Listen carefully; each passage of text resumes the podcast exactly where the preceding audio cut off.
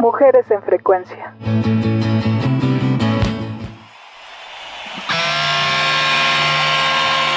A principios de los 90 en México, lugares como el Tutti Frutti, el Look, el Bar 9, Rocotitlán y posteriormente el Multiforo Alicia comenzaron a inundarse de punk, garage, surf, entre muchos otros géneros.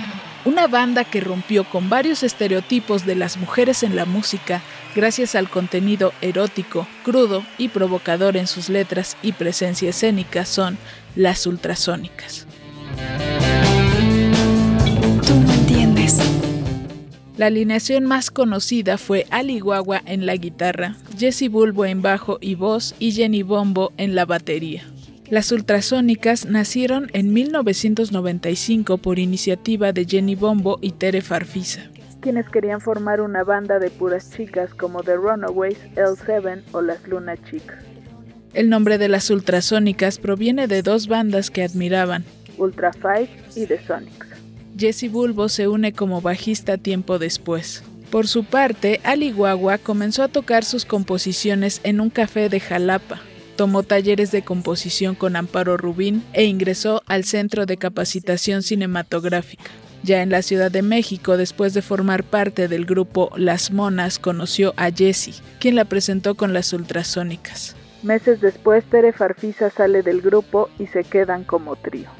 En 1997, bajo el sello español Monster Records, se editó un LP de 10 pulgadas con un tiraje de 500 copias llamado Las versiones demo. Después en 1998 se graba otro material en el estudio Cubo 16, el cual se edita de nuevo con Monster Records, hasta el año 2000 bajo el nombre Yo fui una adolescente terrosatánica, el cual se incluyó en el libro 100 discos esenciales del rock mexicano. En este material se incluyen canciones icónicas de la banda como Monstruo Verde y covers de algunas canciones como Vente en mi boca, inspirado en la canción Coming to My Mouth de The Hitchcocks, Quiero ser tu perra, inspirada en I Wanna Be Your Dog de The Stooges, y Dulce Hoja, inspirada en Sweetless de Black Sabbath.